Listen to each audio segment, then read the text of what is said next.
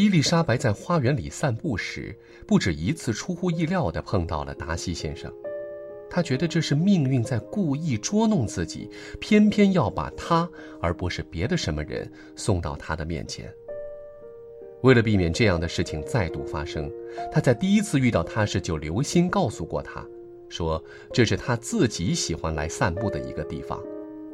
所以这样的事情如果再次发生，那就叫人非常的奇怪了。可是偏偏就有了第二次，甚至是第三次。看上去好像是诚心要跟他拧着来，否则便是对他以前的行为有所忏悔。因为在他们俩相遇的这几次中，并不只是在一两句问候的寒暄话说过，或是片刻难堪的沉默之后，便各走各的了。相反，他着实认为很有必要折回身子陪他一块儿走走。达西从来也不多说，而他自己呢，也懒得去动口或是耐心的去听。不过，他们第三次的邂逅相遇给他留下的印象还是比较深刻的。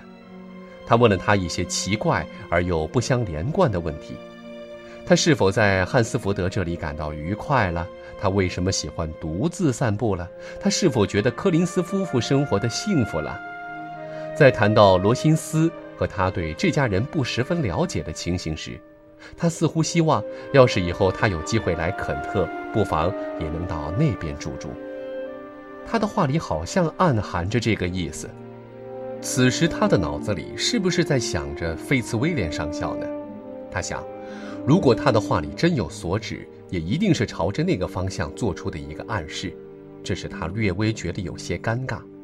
因此，当他发现自己已经走到牧师住宅对面的围墙门口时，心里不免感到一阵高兴。